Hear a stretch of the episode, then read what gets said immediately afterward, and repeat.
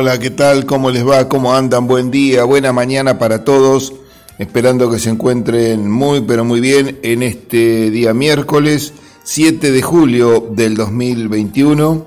Una mañana que se presenta con lluvias sobre 9 de julio, como habíamos pronosticado, no, o habíamos retransmitido, mejor dicho, porque nosotros no, hacemos pronósticos, sino solamente comentamos lo que otros hacen.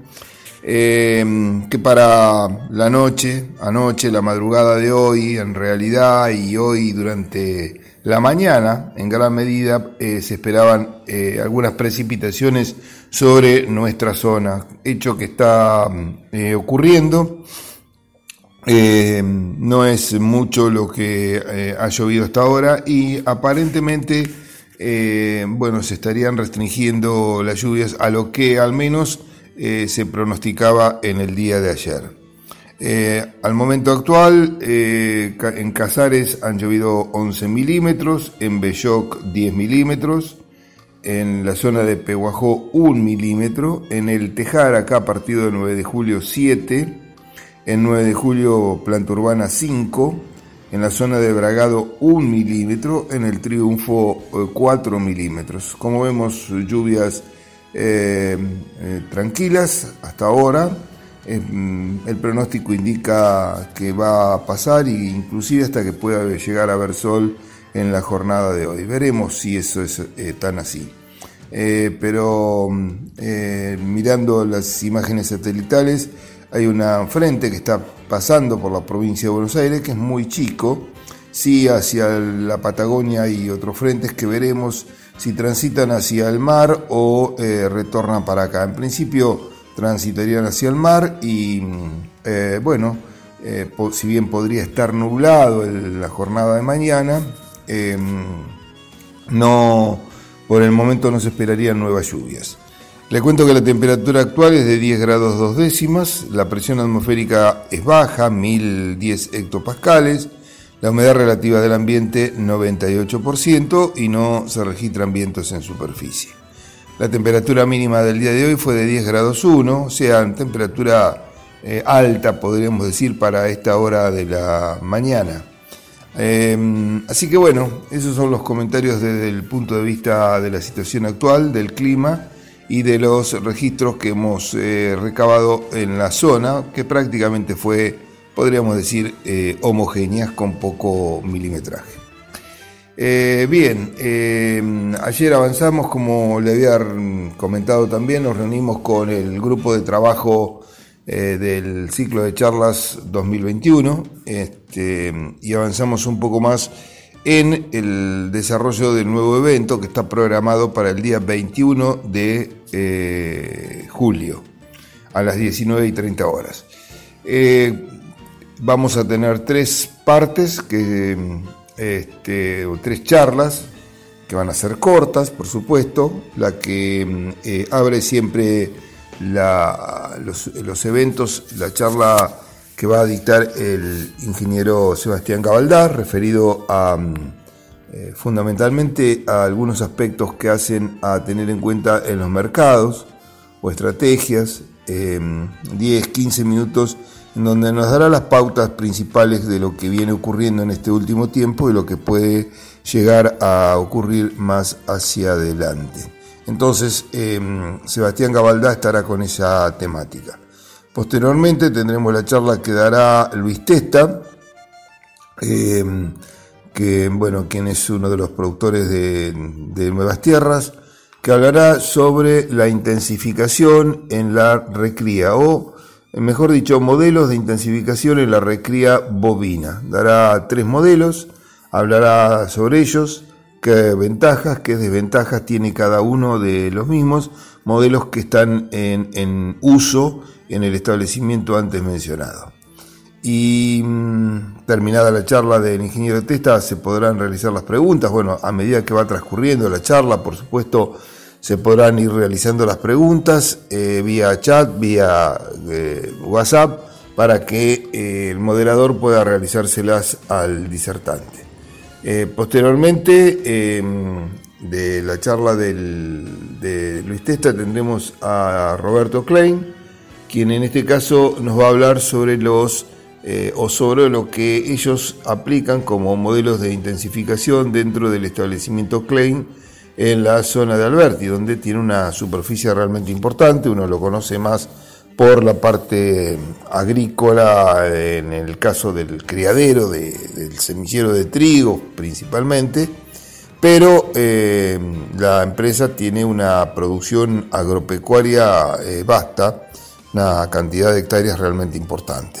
Y Roberto Klein es un tanto el administrador y es el, bueno, es el vicepresidente del criadero. La parte del criadero él no va, no va a hablar, eh, sino que va a hablar de cómo hacen la producción, cómo han evolucionado desde, bueno, ya hace unos cuantos años a la fecha, Em, qué tecnologías utilizan, qué resultados han tenido, por qué las utilizan. O sea, eh, con Roberto vamos a hacer algo distinto, no será una charla con presentaciones de imágenes, ni mucho menos, sino que tendremos una especie de eh, comentarios de lo que él hace con preguntas que le vamos a ir haciendo a medida que se va desarrollando el evento. También un espacio de 30 minutos. Por supuesto que usted tendrá la posibilidad también de preguntar, de consultar a, Roberto Klein eh, en las dudas que pueda, eh, que pueda tener sobre lo que él pueda exponer. Así que, mm, en verdad, eh, ya está todo programado, podríamos decir, podríamos decir. se está elaborando la presentación, el flyer, para mm, bueno, remitirle a todos los contactos que tanto INTA, Sociedad Rural, Círculo de Ingenieros Agrónomos y Regional APRESID eh, tienen, como también las empresas que colaboran con nosotros para que, bueno, eh, sea un recordatorio de este evento que va a llevarse adelante el día 21, como digo, 21 de julio, miércoles, a partir de las 19 y 30 horas a través de la plataforma YouTube INTA Pergamino. Eh, por supuesto que están todos invitados, este evento no tiene costo, eh, no hay que escribirse, solamente hay que eh, entrar y bueno, a partir de ahí ya podrán estar escuchando o también preguntando en la medida que tengan interés en algún tema especial. Es una charla distinta, yo creo que la intensificación de los distintos sistemas es algo clave, no eh, digamos, hay mucho más para, producir en buenas condiciones, aplicando buenas prácticas eh, tecnológicas que hoy las tenemos. Eh, por supuesto que todo lo que se pueda decir, tanto en un evento como en otro, quizás no puede ser aplicado inmediatamente. Uno no puede correr una maratón de 42 kilómetros si no corrió nunca una de, de uno o de dos. es decir, que posiblemente haya algunas cosas que uno pueda tomar, sea parcialmente o por supuesto en su totalidad.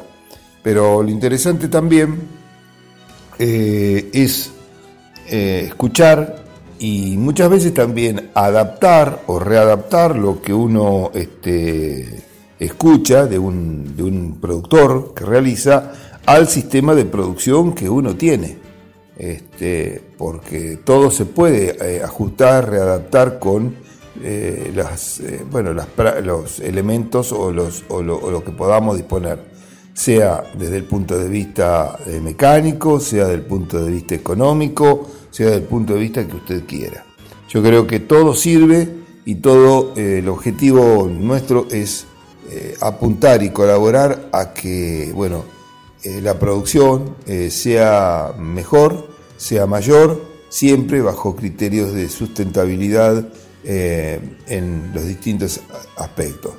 Eh, en la parte productiva, en la parte económica, en la parte social, en todos los aspectos que usted considere importantes, eso también nosotros pensamos que los tenemos que tener en cuenta, porque de nada sirve ser altamente productivo, pero eh, no sin conservar y sin mantener la sustentabilidad del sistema.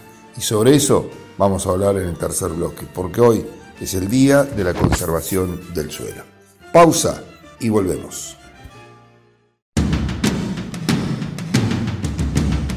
Bueno, gracias Gabriel.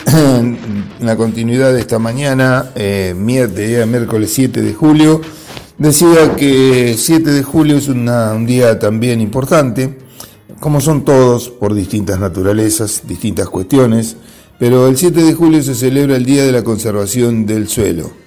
El Día de la Conservación del Suelo eh, fue establecido en el año 1963 en, reconocimiento al doctor eh, Hugh Hammond Bennett, que fue eh, un científico americano este, que, bueno, trabajó incansablemente en, en lo que es la conservación. Hay que entender que este científico que nació allá por 1894 y que, bueno, este, trabajó incansablemente eh, hace prácticamente casi 100 años.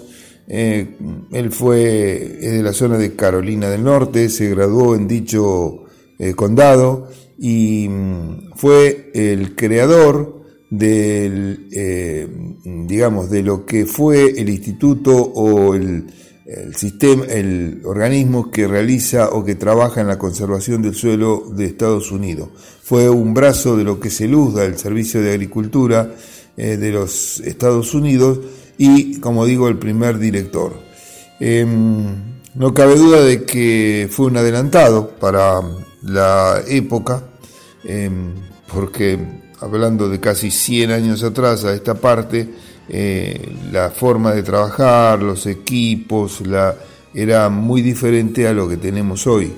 Eh, entonces, con eh, la, digamos, la degradación que puede sufrir un suelo, bajo esa forma de trabajo también era mucho más lenta, este, no era tan intenso, eh, es mucho menor a la que puede sufrir hoy un suelo, porque hoy con los equipos, con las máquinas, con la velocidad que hay eh, en muy poco tiempo, se puede generar una degradación extremadamente importante. Hay que entender que la conservación del suelo es esencial para, eh, para el ser humano, porque sobre la tierra se sustenta en gran medida la producción y la productividad que abastece eh, de alimentos a la humanidad. Por lo tanto, si los suelos se degradan, si los suelos este, se tornan improductivos, eh, el ser humano o gran parte de la humanidad se quedará sin eh, una cantidad adecuada de alimentos. El suelo está compuesto por minerales, por materia orgánica, por microorganismos de distinta índole, microorganismos, mesoorganismos, macroorganismos más grandes. Es una, una capa delgada que se ha formado muy lentamente a través de muchísimos años, a través de la desintegración de las rocas superficiales por la acción del agua, del viento, de los cambios de temperatura que sufrió el planeta y eh, también por la este, muerte de, las, de los propios eh, habitantes, sean, sean este, plantas, sean este, animales, que son descompuestos por la acción de otros microorganismos y que van transformando esos restos en compuestos orgánicos que mezclados con las partículas que componen el suelo, arena, arcilla y limo, le dan eh, el sostento a este, a este suelo, sostento desde todo punto de vista. El recurso sufre, por supuesto, degradaciones progresivas a causas, causas diversas, algunas que son naturales, como puede ser los efectos de inundaciones, lluvias excesivas, eh, vientos, este, tornados, eh, en fin, la degradación pensémosla que no es exactamente igual o que los factores no son los mismos en todo el mundo, sino que son factores diferenciales por su acción.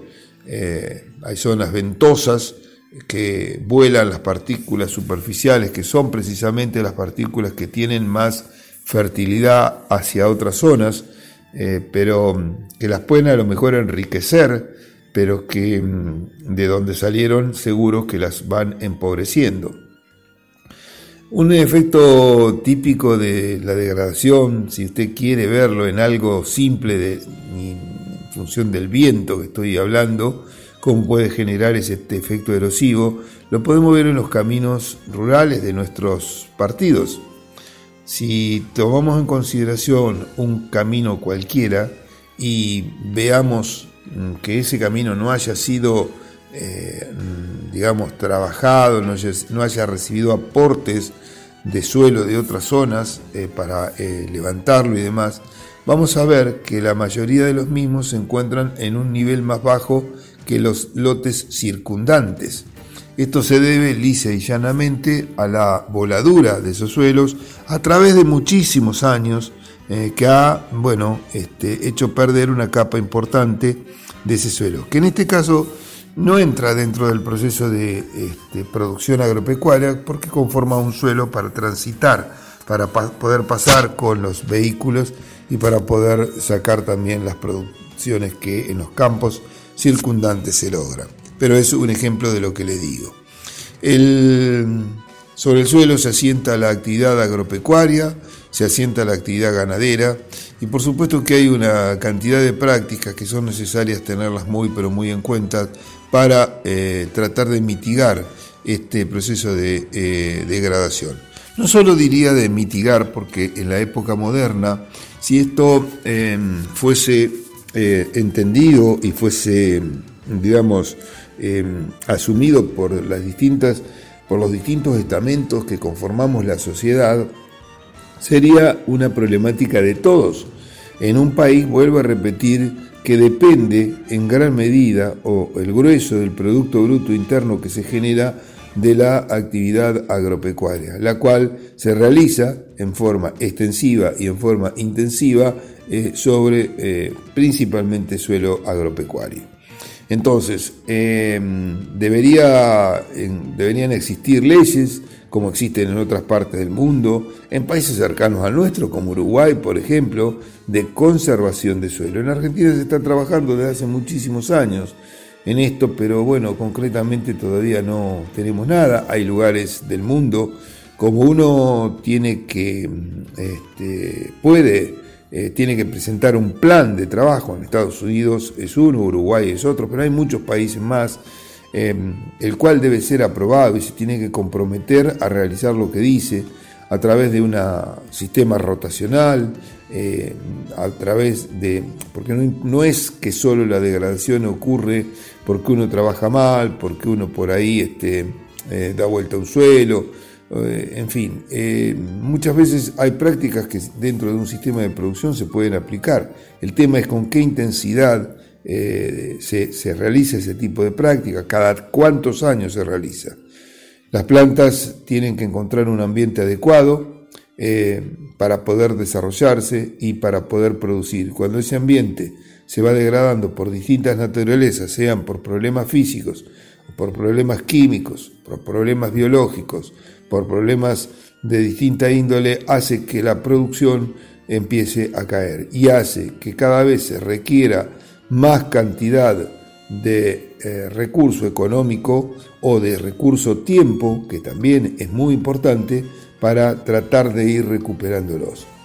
Eh, pensemos un poco, eh, sobre el suelo se asienta toda la producción y la vida en la tierra. De nosotros va a depender cuál será nuestro futuro en el mediano y en el largo plazo.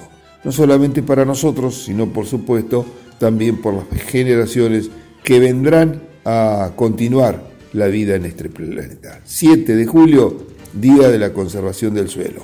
Hoy tenemos que pensar para todos los días del año tratar de aplicar esas buenas prácticas que han sido ideadas también por el ser humano que pretenden, por supuesto, y deberían lograr conservar este recurso. Hasta acá llegamos en el día de hoy, gracias por la atención, que tengan una muy pero muy buena jornada, si Dios lo permite, mañana como siempre, 7 y 30 estaremos aquí en Forti 40 FM para abrir una nueva tranquera junto al INTA. Gracias y buena jornada.